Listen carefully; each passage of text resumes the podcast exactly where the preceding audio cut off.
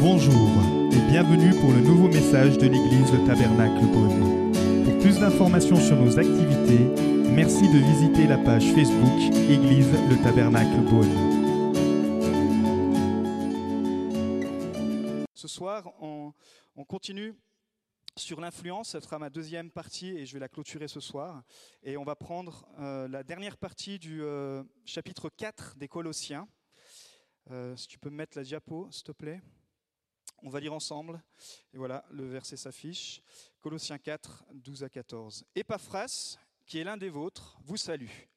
Serviteur de Jésus-Christ, il ne cesse de combattre pour vous dans ses prières afin que vous teniez bon comme des hommes mûrs, puis j'ai envie de dire comme des femmes mûres, pleinement disposées à faire toute la volonté de Dieu.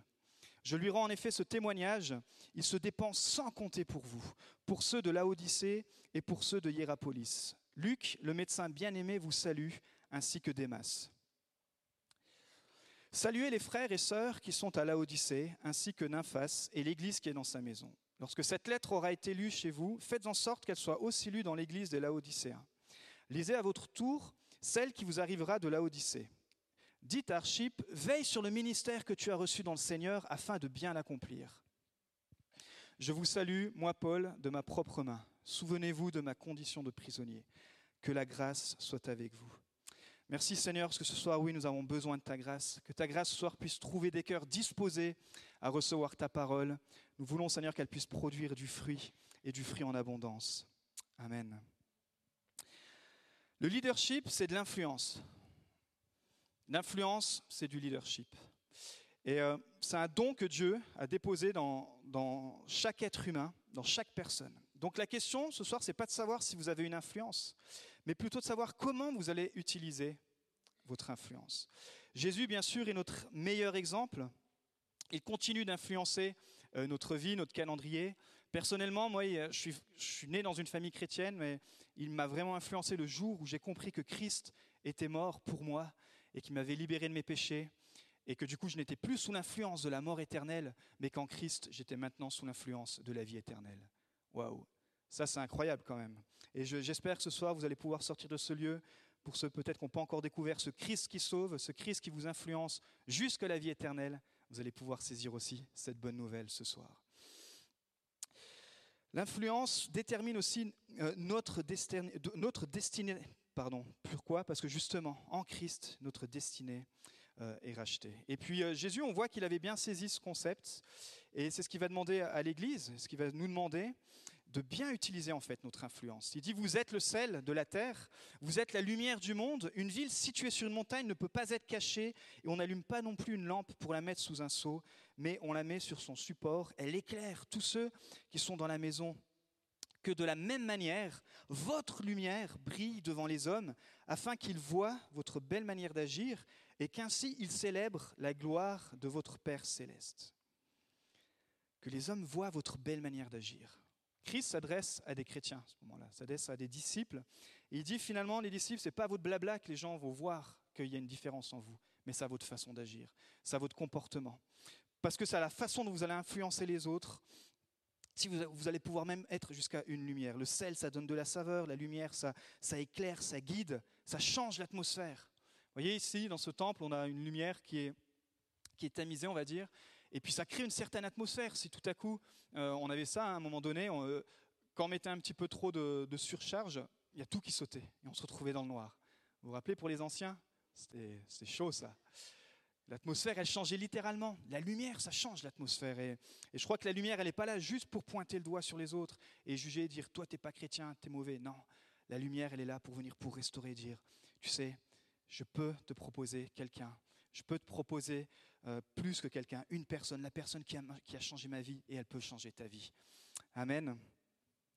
Paul, bien sûr, a influencé l'Église, deux tiers du Nouveau Testament, hein, c'est de sa plume, et il avait influencé les Églises des deux côtés, puisqu'à un moment donné, il persécutait l'Église, et puis quand il va rencontrer Christ, ben, il va défendre l'Église.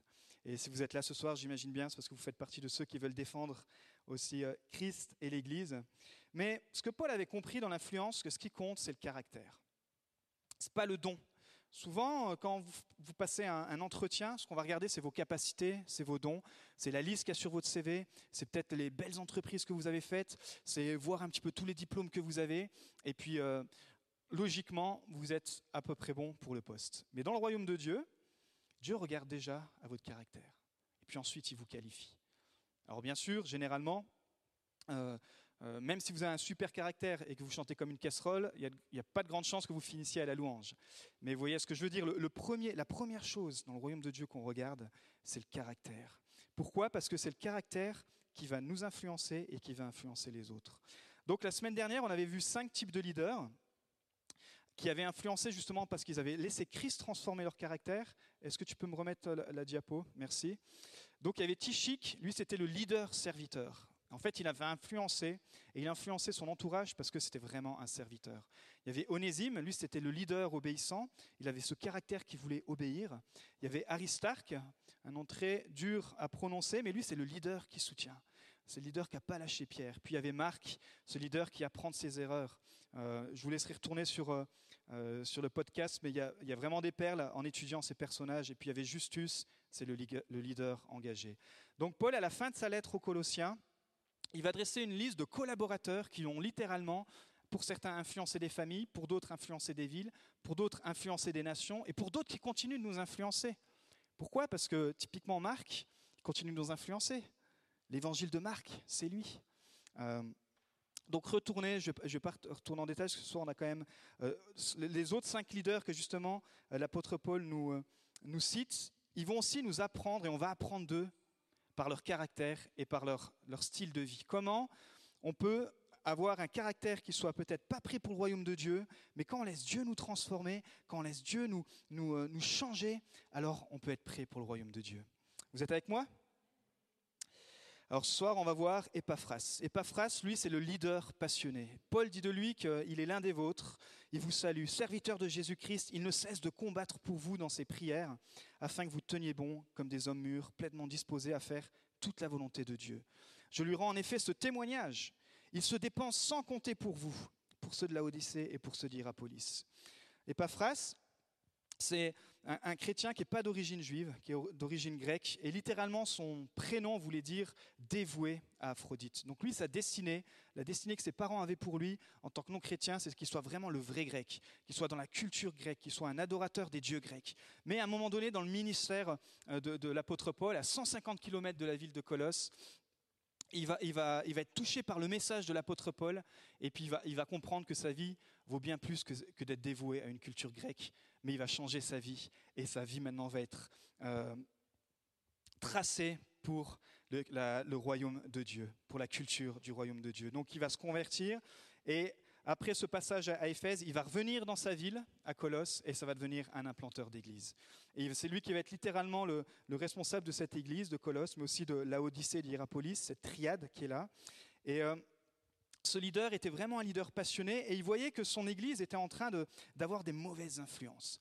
Euh, il y avait des, docteurs religieux qui, euh, sous le couvercle d'une grande spiritualité, on va les appeler les TTS, les très très spirituels, ils disaient qu'il y avait plus que Jésus. Ils disaient Ah, mais ça va bien votre message d'évangile, mais il y a plus. Tu sais, tu peux vraiment te rapprocher de Dieu si tu pratiques l'ascétisme. L'ascétisme, c'est ce fait de, se priver de plein de choses. Si tu, te prives, eh ben alors tu vas tirer la faveur de Dieu et tu vas être plus spirituel que les autres chrétiens. Et puis il y avait aussi ce culte des anges. Il disait, ben voilà, mais en fait, Christ, bien sûr, il nous amène à Dieu, mais il y a, y a les anges quand même. Moi, je te, dis, il y, a, les anges. Et donc il y avait vraiment tout, ça qui était en train, dans la ville de Colosse, d'influencer cette, cette église qui a 5-7 ans à ce moment-là. Euh, et, ce pasteur, il va faire des milliers de kilomètres pour rejoindre son apôtre, Paul, en prison à Rome.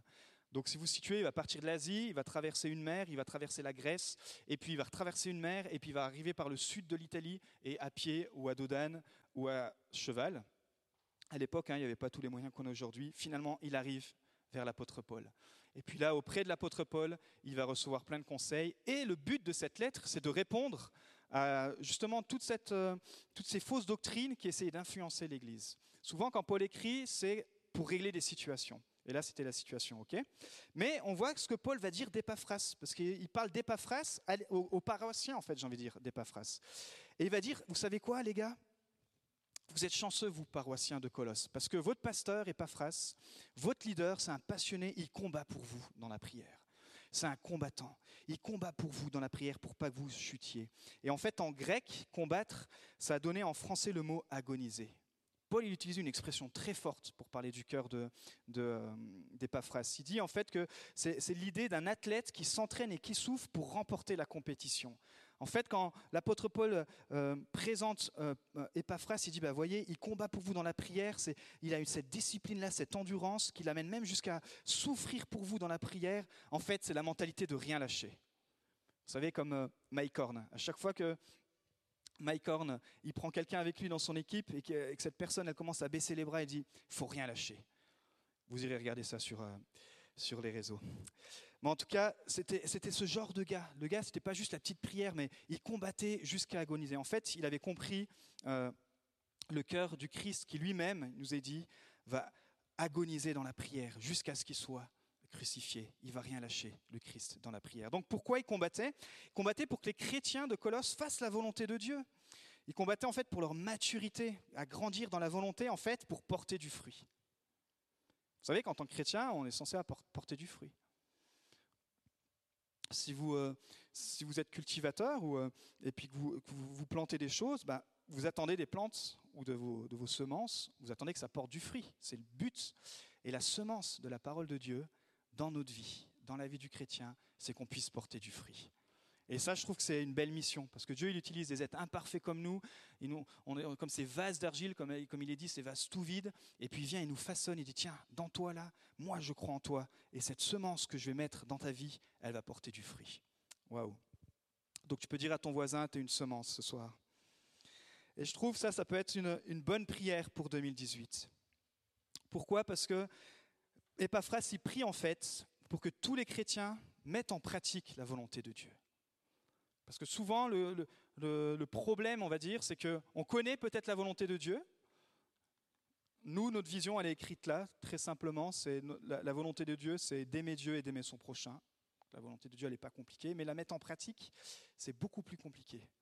Euh, c'est très facile ici le dimanche, mais c'est beaucoup plus, compliqué le lundi, le mardi, le mercredi. C'est beaucoup plus compliqué de, porter les fruits de l'esprit quand peut-être vous êtes dans une famille qui n'est pas du tout croyante. C'est beaucoup plus compliqué d'aller sur votre lieu de travail et, d'agir et de, lutter, d'être intègre. C'est beaucoup plus compliqué de, parfois d'être... Euh, de, lutter contre la tentation en tant qu'homme, en tant que femme, face à, des sujets, dire non, moi j'ai la pensée de Christ et je sais que dans ce monde il y a des belles choses, mais je sais aussi que dans ce monde il y a une mauvaise influence. C'est beaucoup plus difficile aujourd'hui d'être chrétien que d'être pas chrétien. Il ne faut pas euh, discuter longtemps pour se rendre compte que ce n'est pas à la mode d'être chrétien. En tout cas, d'un chrétien qui veut porter du fruit. On appelle ça un disciple. Donc, je crois qu'une bonne prière pour 2018, on pourrait dire Jésus, aide-moi. Aide-moi à porter plus de fruits. Aide-moi dans mon couple. Aide-moi dans ma famille. Aide-moi dans mon quartier. Aide-moi dans mon voisinage. Aide-moi aussi à l'église, avec mes frères et sœurs, à pratiquer le pardon, à être patient. Aide-moi, Christ, parce que sans ta grâce, sans ce que toi tu peux transformer en moi, alors je ne pourrai jamais y arriver. Aide-moi, en fait, Jésus, à changer mon caractère. Parce que souvent on peut entendre, oui, mais moi c'est dans mon caractère. Je suis rebelle. Ou, euh, ouais, mais moi tu connais pas, moi c'est dans mon caractère. Oui, mais tu sais que quand tu donnes ta vie à Christ, tu as normalement le caractère de Christ qui vient en toi. Et forcément, il y a cette dualité, puisqu'il y a l'Esprit de Dieu, puis il y a notre nature, et il y a toujours cette dualité entre est-ce que je laisse l'Esprit de Dieu me diriger, ou est-ce que je laisse ma propre nature. Et euh, on est tous dans ce combat, mais pour vous dire que Epaphras, c'était vraiment le leader passionné. Paul dit de lui qu'il se dépense pour ses paroissiens, il, il se dépense pour vous sans compter. En fait, c'est le leader, c'est le pasteur qui montre que le métier de pasteur ou la vocation de pasteur, c'est du travail. C'est pas juste euh, arriver ici avec des textes tout faits et puis, euh, et puis de, sortir une prêche de, 40 minutes. Non. Le travail de leader, d'un leader passionné comme Epaphras, ça, se passe, ça se combat dans la prière, ça porte les âmes. Et, on, voit que Epaphras était ce genre de leader. Moi, il m'inspire vraiment euh, pour améliorer mon service pour Dieu, pour améliorer mon service pour le royaume de Dieu. Et vous savez, si vous n'êtes pas passionné dans la vie, c'est que vous êtes en danger. Moi, je trouve que c'est triste de rencontrer des gens qui n'ont pas de passion. Alors, votre passion, ça peut être le sport, ça peut être la musique, ça peut être le cinéma, ça peut être toutes sortes de choses. Parce que quand vous trouvez une passion, ben alors tout à coup, vous avez un, vous avez une, une sorte d'influence où vous attirez aussi euh, des, personnes dans votre, dans votre, passion et puis les gens tout à coup découvrent un autre univers et c'est tellement beau de pouvoir euh, partager euh, nos passions. Moi, j'ai quelques passions dont, dont, la musique et, et, j'aime quand je rencontre des, musiciens qui sont passionnés, on apprend les uns des autres, mais il, existe tellement de passions. Et bien sûr, la meilleure des passions, c'est d'être passionné pour Dieu, que ces choses puissent être alignées avec le, royaume de Dieu. Et et si peut-être vous êtes en panne de passion pour 2018, ça peut arriver, de passion pour le royaume de Dieu en tout cas, vous pouvez faire comme Epaphras, combattre dans la prière, dire bah, tiens Seigneur, en 2018, je vais remettre la prière dans, la priorité. Je vais peut-être me lever un petit peu plus tôt. Cette, pendant, pendant les vacances, nos congés, on a eu cinq jours de congés avec, avec ma femme Magali, et puis on a pu rejoindre mon frère en Norvège, et puis il a trois enfants, et il est aussi euh, beaucoup investi là-bas, il est pasteur, etc. Et je dis, mais Daniel, comment tu fais pour t'organiser? Comment tu fais? Vous êtes tellement pris tous les deux, il y a tellement de choses. Il me dit, bah, tu sais quoi?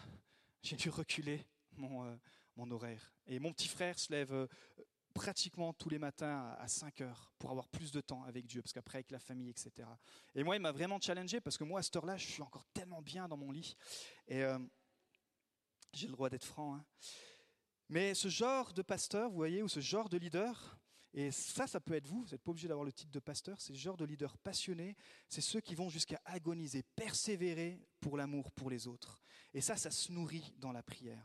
Et je crois que ça, ça peut être une belle idée ou un, bon, un bel objectif pour 2018 de dire je choisis en 2018 une vie chrétienne passionnée. Vous savez, euh, Epaphras, il pouvait aimer les villes de Colosse, de Laodicée et d'Hierapolis. Pourquoi? Parce qu'il nous a dit qu'il priait pour ces villes. Il priait littéralement pour chaque personne. Il savait le nom de chaque paroissien et il priait pour eux jusqu'à l'agonie pour qu'il se passe quelque chose. Et vous savez, quand vous priez pour une genre de ville comme le genre de ville qui s'appelle Colosse, vous devez vraiment être passionné. Vous savez, Colosse, que ça veut dire? Ça veut dire monstruosité. Que le gars, on lui dit Bon, tu veux implanter, toi, parce qu'on sent que tu as le feu, on sent que tu es. Voilà, Paul, il t'a transmis le, Saint-Esprit. Ben, écoute, j'ai quelques villes là sous le coude euh, pour que tu puisses un petit peu tester ton feu là. Ouais, vas-y, Apôtre Paul, pas de souci, moi tu, me connais, hein, je fais pas phrase. Bah, je vais t'envoyer chez Monstruosité. Imaginez-vous, on vous demande d'implanter une ville dans une ville qui s'appelle Monstruosité, parce qu'il se passait toutes sortes de choses dans cette ville. Il y, avait, toutes sortes de scandales qui se passaient. Mais qui voudrait implanter une église là-bas? Bah, Epaphras, il l'a fait. Puis il allait plus loin, on lui a dit, bah, tiens, est-ce que tu veux pousser dans les, 30, 25 kilomètres qui suivent et tu vas à Hierapolis? Il dit, mais attends, Hierapolis, mais ça c'est une ville qui est consacrée, littéralement c'était la ville qui était euh, dédiée au culte d'Atargartis, la déesse syrienne. C'est-à-dire que vous arrivez dans une ville où l'évangile, les gens, ils sont complètement fermés. Une ville où ils ont déjà leurs idoles, ils ont, ils ont déjà leurs prêtres. Et vous, vous allez là, vous dites, mais moi je crois que dans cette ville, dans cette ville d'idolâtres, avec la puissance de Dieu, on peut implanter une église. On dit, bah, ok, Paphras, on voit que tu as encore le feu. Bah, Est-ce que tu veux pousser plus loin, puis tu vas à la Odyssée? La Odyssée, c'était le même genre de ville, c'était une cité qui était dédiée à Zeus. Donc vous voyez un peu le genre de, de, force qu'il faut avoir. Et vous savez, moi, pour implanter à Beaune, j'ai... Euh, j'ai aussi beaucoup prié, ça s'est pas fait sur un coup de tête, ça m'a pris beaucoup de temps, et même si bah, finalement j'ai déménagé de Dijon à Beaune, c'est pas énorme, parfois on me dit, ouais, mais toi, tu n'as pas beaucoup sacrifié finalement pour venir sur Beaune. Vous savez, puis ça, c'est le genre de gens qui ne pourraient pas faire le même genre de sacrifice pour venir dans cette ville. C'est vrai que 30 bornes, c'est pas énorme. Mais il faut quand même quitter son confort. Il faut arriver dans une ville en tant qu'inconnu. Et puis, il faut nourrir ça dans la prière. Et si vous n'avez pas vraiment une conviction, je vous dis, il y a de grandes chances que vous, euh, que, que, vous abandonniez. En fait, j'ai tout un dossier. Dans, dans, mon dossier, j'ai aussi étudié ce que Beaune voulait dire. Et Beaune, ça vient du, du latin Belena. Et c'est le nom de la source qui traverse, euh, l'ancienne source qui traverse Beaune. Et son nom, en fait, est issu du dieu gaulois Bélénos, divinité des eaux vives. Donc littéralement sur cette ville, c'est une ville qui était dédiée à un dieu qui s'appelle euh, Bélénos. Donc on sait qu'il y a aussi un combat spirituel dans cette ville. Mais cette année, pour vous, vous pouvez aussi choisir de vous impliquer dans votre entourage, dans votre famille, de prendre une liste. Vous savez, nous avec ma femme, on a une liste, et puis euh, euh, chaque nom est inscrit dans cette liste et on prie pour chaque nom. Et ça, je crois que c'est une belle chose à faire. Vous pouvez prier pour votre quartier, votre ville, votre village. Prier pour avoir la passion pour vos voisins. Peut-être que sortir justement comme, comme on peut parfois avoir le piège de tomber dans ce monde un petit peu TTS, vous savez, très très spirituel, et puis, ah oui, non mais tu sais, moi en ce moment là, je, waouh, je plane avec le Seigneur, tu comprends, c'est tellement bon. Et puis être, ne pas porter du fruit dans notre quartier, dans notre village.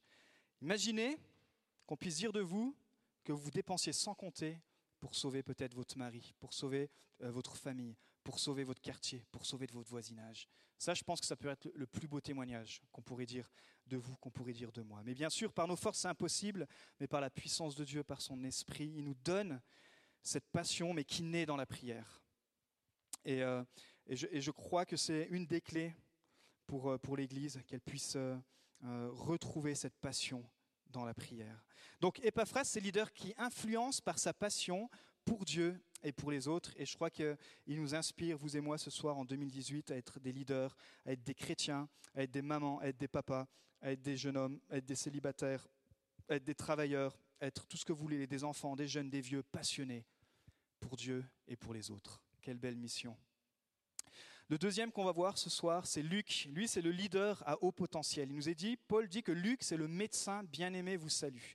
Luc, en fait, ça veut dire qui donne la lumière. C'est pas mal comme prénom. C'est aussi un chrétien qui n'est pas d'origine juive. Et puis en fait, Luc, c'est devenu le médecin personnel de l'apôtre Paul et qui va l'accompagner jusqu'au bout.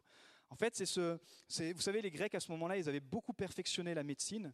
Et, Luc faisait partie de ces gens qui, étaient dans la haute société, dans la haute classe, qui avaient bénéficié de ses études. Et c'était un, médecin qui était vraiment qualifié, qui bénéficiait des, dernières découvertes. Et il aurait pu avoir une grande carrière, mais il va donner tout son potentiel pour le royaume de Dieu. Il va dire, ben voilà, moi je suis, le, je suis un des meilleurs médecins de ma ville, et ben tu sais quoi Paul, je sais que tu as des problèmes dans ta santé, ben, je vais t'accompagner et je vais être ton médecin personnel. Fini euh, les, prises de rendez-vous à 80 euros l'heure, fini les, fins de mois à, 10-12 000 euros, je pars en mission. Avenir incertain. Je vais compter simplement sur la grâce de Dieu pour servir Paul et pour l'aider dans son ministère. Donc vraiment, il va sacrifier sa carrière personnelle. C'est vraiment le leader qui utilise ses dons pour la mission. Imaginez pour Paul le confort, on sait hein, qu'il avait une santé qui était parfois tiraillée, le confort d'avoir un, médecin personnel. Et vous savez, parfois dans le monde chrétien, et justement parfois trop spirituel, on dit mais non, mais Dieu, de toute façon, il guérit tout. Et bien sûr que Dieu guérit tout, mais Dieu utilise aussi les médecins et la médecine pour nous guérir. Et la preuve, c'est que l'apôtre Paul, qui croyait en miracle, qui a fait des, guérisons, qui a fait quelque chose d'incroyable, bah, il était accompagné d'un leader médecin. Parce qu'il dit oui, mais je sais que Dieu veut aussi utiliser notre intelligence, notre potentiel pour, euh, pour nous guérir. Donc euh, si peut-être vous êtes dans une saison où la guérison tarde à venir, je crois que Dieu peut aussi utiliser les médecins, comme Dieu peut utiliser en, en, quelques secondes, il peut vous guérir, mais Dieu peut utiliser la médecine pour vous guérir que vous priez que Dieu puisse vous mettre en de bonnes mains. Et ça n'enlève rien du tout euh, au miracle. Mais en tout cas, Luc va devenir aussi quelqu'un qui va vraiment influencer l'Église, va pas juste rester ce médecin au potentiel. Pourquoi? Parce que Dieu va lui permettre d'écrire aussi l'évangile de Luc et le livre des actes. Et parmi les quatre qui ont écrit l'évangile, c'est le seul qui a écrit l'évangile qui est d'origine non juive. Et je crois que c'est même le seul de toute la Bible. C'est beau ou pas? Vous voyez un peu les clins d'œil de Dieu? Il dit, bah, toi mon gars, ta trace, elle sera pour l'éternité, tant que la Bible, euh, tant que les gens pourront lire la Bible. Donc c'est ce médecin qualifié qui va devenir aussi un historien, et euh, Dieu va vraiment l'honorer. Pourquoi? Parce qu'il aura dédié sa vie euh, pour les autres. Et je crois que ce qui nous apprend Luc, c'est que vos capacités, vos dons, votre intelligence, peut-être même certains ici, vous avez une certaine place dans la société, il ne faut pas en avoir honte. Votre métier, peut-être une place au niveau du sport, je ne sais pas, mais peuvent avoir une grande influence pour le royaume de Dieu pas juste vous cacher et dire bah mince, en tant que chrétien, bah, je ne dois, je dois pas avoir une, une, autre position. Si Dieu permet que vous soyez bien positionné, eh ben, gloire à Dieu et que ce soit utilisé pour sa gloire, que ce soit utilisé pour être une influence, que peut-être même ce soit justement utilisé pour l'Église. Toutes ces capacités qu'on apprend parfois euh, dans certains endroits, eh ben, ça peut servir pour faire avancer le royaume de Dieu et de pas se cacher. Et l'Église, en tout cas l'Église de Beaune, on va être une Église qui est composée de personnes à haut potentiel. Donc euh, si ce soir vous êtes à haut potentiel, vous êtes le bienvenu. Et puis si vous connaissez des hauts potentiels, eh ben, on ira bientôt les recruter parce que leur place est dans l'Église. Et puis Démas, alors Démas, il nous parle aussi de Démas, l'apôtre Paul, il, dit, il parle de Luc, le médecin bien-aimé, vous savez, il dit ainsi que Démas. Et lui, Démas, c'est un peu triste parce que c'est le leader qui a échoué. Pourquoi? Parce que euh, c'est un compagnon de Paul. En fait, c'est le leader qui a bien commencé, c'est le chrétien qui a bien commencé, mais qui a mal fini. En fait, il va abandonner Paul quand Paul va être emprisonné et puis il va retourner à Thessalonique. Et Paul va le citer dans la deuxième lettre à Timothée, une lettre en fait qu'il a écrite cinq ans après Colossiens. Et cinq ans après, voilà un petit peu le constat qu'il fait de, Démas. Il, dit, il parle à Timothée, il dit bah, Timothée, tâche de me rejoindre au plus vite, car Démas m'a abandonné par amour pour le monde présent et il est parti pour Thessalonique. Waouh! Paul il fait le, triste constat que Démas, c'est ce type de, de, chrétien qui n'a pas réussi à travailler son caractère, qui a cette influence qui était en lui, cette attirance qu'il avait pour les choses qui n'étaient pas de Dieu.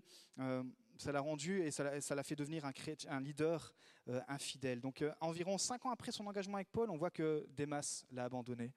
Et quand il dit abandonner, en grec, l'expression, ça veut dire laisser quelqu'un se tirer tout seul d'une situation désespérée. En gros, il l'a laissé en galère.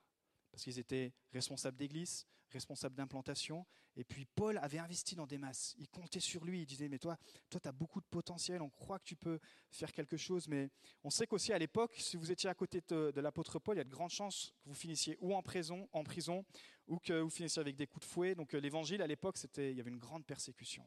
Et je pense que Démas, il a peut-être eu peur de cela et il est retourné gentiment. Certains disent qu'il est retourné gentiment à Thessalonique, malgré qu'il y ait une église. Il est peut-être justement, comme il y avait les églises étaient cachées dans les maisons, il est retourné là, dans l'endroit où il pouvait être incognito. Dire, bah, écoute, moi ça va bien à un moment donné, être chrétien, mais là la tension est trop dure. Là, être un leader dans ce type de culture, dans cette génération, Paul, pour moi, c'est pas. Euh, c'est trop dur, je vais pas y arriver. Pourquoi? Parce qu'il n'a pas laissé le Saint-Esprit le renouveler. Il n'a pas laissé Dieu qui avait prévu pour lui un, un, grand plan, il n'a a pas laissé ça. Dans Jean, il nous est dit, hein, n'aimez pas le monde, ni ce qui est dans le monde. Si quelqu'un aime le monde, l'amour du Père n'est pas en lui. Puis il dit, c'est quoi le monde en fait? Bah, C'est la convoitise qui est dans l'homme, c'est la convoitise des yeux et l'orgueil, dû aux richesses. Et ça, vous trouvez ça dans, dans 1 Jean chapitre 2. Donc euh, Paul, il avait une carence dans son caractère, comme chaque chrétien quand il donne son cœur à Christ. On ne devient pas parfait juste parce qu'on sort du, euh, du baptistère et qu'on est habillé en blanc vous peignez en blanc, vous, même vous, euh, vous peignez toute votre maison, votre maison en blanc, vos cheveux en blanc. Non, pourquoi? Parce que souvent le cœur du problème, c'est un problème de cœur.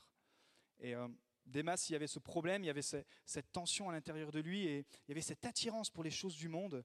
Et euh, à un moment donné, quand la tension a été trop forte, ce cœur partagé entre Dieu et le monde a, été mis à jour en fait.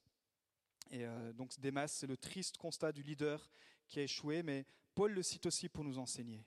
C'est-à-dire que les gars avec lesquels il était entouré, ce n'étaient pas des super-héros, c'était des gars comme vous, comme moi, qui avaient choisi de servir le royaume de Dieu, mais que si on ne se laisse pas transformer, si vous ne laissez pas le Saint-Esprit transformer votre caractère, alors vous pouvez littéralement passer à côté du plan de Dieu. Pourquoi? Parce que son prénom veut dire... Euh, euh, le, le prénom de Démas, il avait vraiment une belle destinée, ça veut dire gouverneur du peuple. Donc, rien que dans son nom, on savait que c'était un leader. Il allait pouvoir gouverner une église, il allait pouvoir être responsable, il allait pouvoir vraiment faire avancer le royaume de Dieu. Mais il n'est pas rentré dans l'appel euh, de Dieu. C'est le type des leaders qui ne tiennent pas euh, leurs engagements. Et on croit qu'avec ces histoires, avec, euh, avec ces profils, avec ces biographies, on veut s'en inspirer pour nous devenir, et que vous, qu'en 2018, on puisse choisir de devenir des leaders fidèles dans vos amitiés, dans, dans, dans, vos familles, dans votre engagement, fidèle envers Dieu, fidèle euh, envers vous-même, des leaders intègres. Proverbe 3.3 dit que la bonté et la fidélité, la vérité ne t'abandonnent pas. Lis-les à ton cou, écris-les sur la table de ton cœur. Ce soir, vous pouvez décider d'écrire une histoire différente dans votre vie par la puissance de l'Évangile. Vous pouvez décider d'écrire, il est dit, tout commence dans notre cœur. Vous pouvez décider d'écrire sur le table de votre cœur, je veux devenir une personne fidèle, une personne qui change de caractère, une personne euh, bonne. Et vous savez, à la fin, il est dit que quand euh, Christ va appeler ses serviteurs, il va dire rentre, bon et fidèle serviteur. Il ne va pas dire toi rentre, toi qui as fait tant de miracles, rentre, toi qui as tellement bien parlé, rentre, toi qui, qui étais tellement grand sur la terre. Il va dire non, rentre, bon et fidèle serviteur. Donc je termine avec l'avant-dernier qui est Nymphas. Paul le cite aussi. Lui, c'est plutôt le leader collaborateur. Il dit Saluez les frères et l'église qui sont à la Odyssée, ainsi que Nymphas et l'église qui est dans sa maison. On ne sait pas trop si, euh, parce que dans, son prénom, en grec, on pouvait trouver que Nymphas, ça pouvait être un homme ou une femme. Ça se peut que ce soit aussi une femme qui est autour de Paul. Et que dans sa maison, euh, eh ben, littéralement, euh, elle partageait la vision de Paul et que dans sa maison, elle pouvait recevoir aussi un groupe de chrétiens. Vous savez, à l'époque, ils étaient persécutés, donc il n'y avait pas encore des bâtiments comme ça. Ça arrivait au courant du IIIe siècle, mais là, à la fin du premier, milieu du premier, il y avait une grande persécution. Et euh, elle, elle recevait, elle recevait aussi des gens dans sa maison, parce qu'elle était sous le leadership de Paul, elle était dans la même vision. Et, euh, et pour ça qu'il dit cette lettre, lis-la et fais le tour de tous les leaders. Fais le tour que cette lettre soit lue et aussi toutes les autres lettres. Donc on voyait qu'il y avait une collaboration. Et puis euh, Nymphas s'est pas dit oh bah non n'importe quoi. Moi je vais faire mon truc chez moi parce que bah voilà moi j'ai fait l'école biblique d'Antioche ou j'ai fait l'école biblique de Jérusalem et euh, j'ai bien je vais bien me débrouiller tout seul. Non Nymphas allait rentrer dans la vision de Paul et dit ok bah moi je vais faire partie de tes collaborateurs. Même vision. Et vous savez quand vous vous joignez à la vision d'un leader, alors vous pouvez aussi devenir un collaborateur.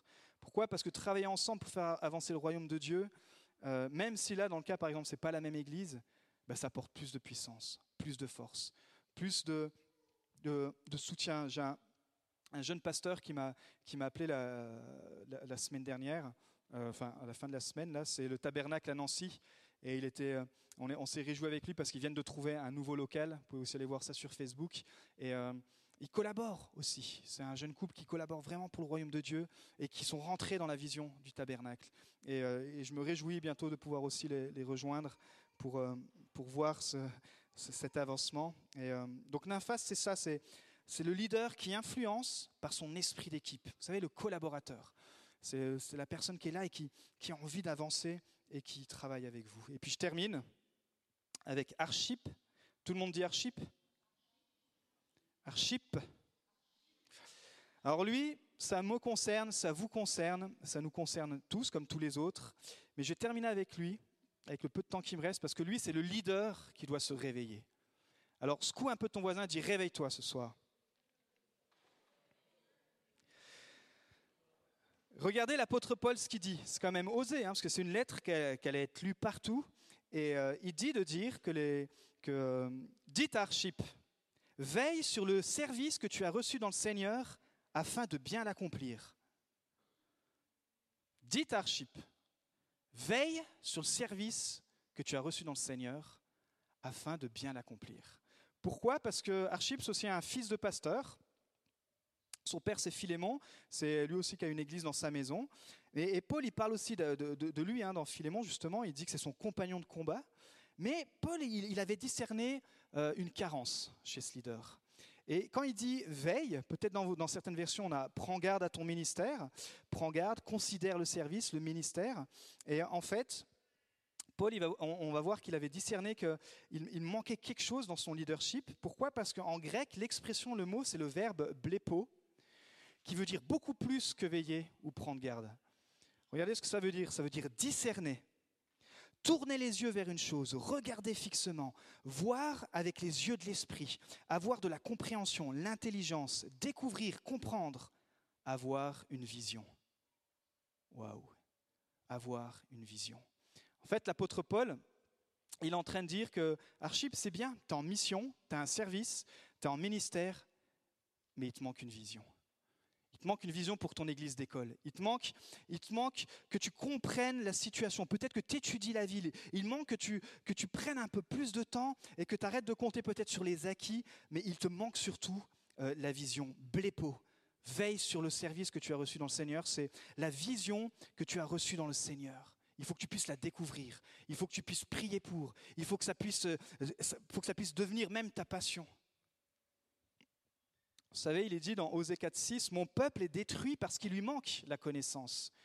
Certaines versions disent parce qu'il lui manque la vision. La connaissance, c'est le discernement, la compréhension. Proverbe 29.18, Lorsqu'il y a point de vision, le peuple est abandonné. Et ça, c'est ce qu'il avait décerné, Paul. Il a dit, là, si tu veux aller plus loin dans ton église, dans ton implantation, ce qui te manque, ce n'est pas forcément une équipe. Ce qui te manque, ce n'est pas forcément le matériel. Vous savez, souvent, c'est pour ça qu'il est dur d'être le berger d'une église, parce que on peut toujours essayer de trouver toutes sortes d'excuses, mais souvent c'est la faute du leader. Et en fait, c'est ce qu'il est en train de balancer devant toute l'Église concernant euh, Archip. Il est en, train- de dire, bah, mon gars, peut-être tu reposes sur tes acquis. Ton père, qui est pasteur, il fait peut-être d'une façon l'Église, et puis peut-être que toi tu utilises une, certaine... Euh, mais il faut que tu trouves ta vision, il faut que tu puisses avoir le discernement, il faut que tu puisses comprendre la, situation dans laquelle tu es, parce que sinon ton peuple, il va être détruit par ton manque de connaissances, parce que tu vas l'emmener nulle part. Et ça m'a tellement soulagé, alors que j'ai étudié ça, je me suis dit, bah waouh, on tombe bien, parce qu'on est dans la série Vision, et... Euh, et, je crois que ce qu'il demande Paul, il me le demande, il nous le demande, il vous le demande, parce que au-delà d'avoir une vision pour l'Église, ce que Dieu nous demande, c'est que tu aies une vision pour ta vie. Est-ce que tu as une vision pour ta vie, pour servir le royaume de Dieu? Est-ce que tu peux dire, ben moi, dans 5, 10 ans, voilà où je vais en être? Voilà où, euh, voilà où je me projette d'être. Voilà parce que si tu penses toute cette année 2018 à prier pour la vision de Dieu pour ta vie, je peux t'assurer qu'en 2019 et pour les années qui vont suivre, ce n'est pas du temps que tu auras perdu, mais c'est du temps que tu auras investi. C'est du temps que tu auras investi parce que tu le retrouveras. Pourquoi? Parce qu'il dit que le peuple est abandonné quand on manque de vision. La vision, c'est vraiment le moteur pour la passion. Il dit, mais je sais, je, me, je sais pourquoi je me lève le matin. Je sais pourquoi euh, je bataille dans la prière. Je sais pourquoi je suis dans le combat aussi. Parce que l'ennemi veut m'enlever, veut me dérouter de la vision. Et quand il dit veille afin de bien l'accomplir, c'est très beau ce que l'expression veut dire, c'est amener à la réalisation, c'est-à-dire à faire la volonté de Dieu, que les promesses données par les prophètes reçoivent leur accomplissement. En gros, il est en train de dire, bah, en plus vous êtes une église qui avait reçu des promesses, vous êtes une église qui avait reçu des, qui est entourée de prophètes, mais mon gars, si tu veilles pas, si tu discernes pas la vision pour ta ville, pour ta vie, pour ton église, toutes les promesses, toute la réalisation que Dieu a prévue, il va jamais te forcer. Parce que Dieu nous aime assez pour passer par les faibles personnes que nous sommes, mais pour accomplir son plan à travers nous. Et je crois que c'est un cri d'alarme pour l'Église en général, c'est quand tu découvres la vision de ta vie, et eh bien alors tu vas enfin pouvoir rentrer dans les promesses et la volonté de Dieu pour ta vie. Mais on n'aime pas l'étape précédente, parce que c'est comment? C'est à genoux, à genoux dans la prière, dans la parole de Dieu. C'est euh, passer des temps peut-être seul, et puis se dire, bah, Seigneur, c'est du temps, en fait. C'est du temps investi. Une vision, elle ne vient pas comme ça. C'est une passion qui va naître dans la prière. Un fardeau, peut-être certains ici, vous avez un fardeau pour certains types de personnes. Peut-être vous avez un fardeau pour des collègues. Et puis c'est peut-être cette passion que Dieu est en train de d'éveiller en vous pour que vous puissiez avoir une vision, dire bah, ça, je vais l'utiliser pour le royaume de Dieu et mettre peut-être au service pour l'Église. Mais euh, même si on sort de l'Église, que vous puissiez être euh, animé, j'ai envie de dire, à genoux dans la prière pour chercher une vision. Donc à genoux, et puis en se formant, en étudiant, en lisant, je suis toujours choqué de voir qu'il y a tant de chrétiens qui, sous le couvert que la Bible me suffit, ne lisent rien d'autre à côté. Vous savez, est-ce qu'on est plus intelligent que tous ceux qui nous ont précédés et qui ont écrit, par exemple, des commentaires sur la Bible? Est-ce que vous vous trouvez plus intelligent qu'eux? En tout cas, moi, je me trouve moins intelligent qu'eux. C'est pour ça que je m'inspire de, nos pères dans la foi, qu'on fait tout ce travail. Je dis, bah waouh, fais voir sur l'épître aux Colossiens, bah, allons voir qu'est-ce que nos pères dans la foi ont découvert, qu'est-ce que leur esprit. Et puis après, le Saint-Esprit peut utiliser ça pour vous, vous donner votre révélation. Lisez, achetez des, livres qui parlent de la Bible et puis et devenez un étudiant personnel aussi de la Bible, à genoux dans la prière. Et puis, comme on voit comment Paul a pu reprendre Archip devant tout le monde, devenez quelqu'un d'enseignable. Devenez quelqu'un qui, à qui on peut dire, bah, tu vois, moi ce que je discerne dans ta vie, ce qui manque peut-être dans ta vie, c'est, cette étape-là. Ah bah non, on n'a rien à m'apprendre. Ouais, bah écoute, voilà moi ce que je te laisse. Non, lui il est, rentré, il a dit, bah, ok, toute l'Église le savait. C'était comme si Paul voulait s'assurer que, bah, tu vois mon gars, je ne te l'ai pas simplement dit en privé, mais je l'ai dit à tout le monde. Comme ça, à chaque fois que tu te plaindras pour l'Église ou pour ton ministère, bah, l'Église va te dire, hey, mais tu te rappelles? Ce qu'il t'avait dit? Veille sur ton ministère afin de bien accomplir. Et tu te rappelles un peu tout ce que ça veut dire? Ça veut dire que tu dois veiller sur une vision, la discerner afin que les promesses se réalisent. Ah oui, ok.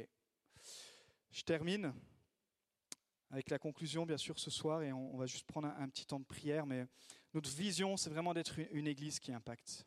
Et euh, pour qu'on puisse devenir une église qui impacte, nous devons devenir personnellement, vous et moi, des personnes qui impactent. Pourquoi? Parce que ce n'est pas le bâtiment qui va impacter les gens, c'est même pas tout, tout, tout, le, tout le folklorique, j'ai envie dire, qui va impacter les gens, mais c'est vous et moi, au quotidien, jour par jour, à travers une action, à travers une prière, à travers des genoux qui vont être usés pour telle situation. Et euh, si vous voulez que votre vie compte, je crois que cette vision impact, elle peut littéralement nous faire entrer dans une nouvelle dimension de foi. Dire, mais effectivement, je crois que j'ai envie cette année de devenir quelqu'un qui influence. Quelqu'un qui influence. Amen. On va tous se lever. Et juste si tu peux me remettre la, dernière diapo, afin qu'on puisse prier. On a vu que ce soir, on, a, appris de ses caractères et on va prier pour que, comme Epaphras, on puisse euh, devenir des leaders passionnés. Comme Luc, Luc, des leaders à haut potentiel. Comme Démas, on puisse éviter de prendre ce chemin du leader qui a échoué. Nymphas, le leader collaborateur. Worship, le leader qui doit. Nous espérons que vous avez apprécié le message de cette semaine.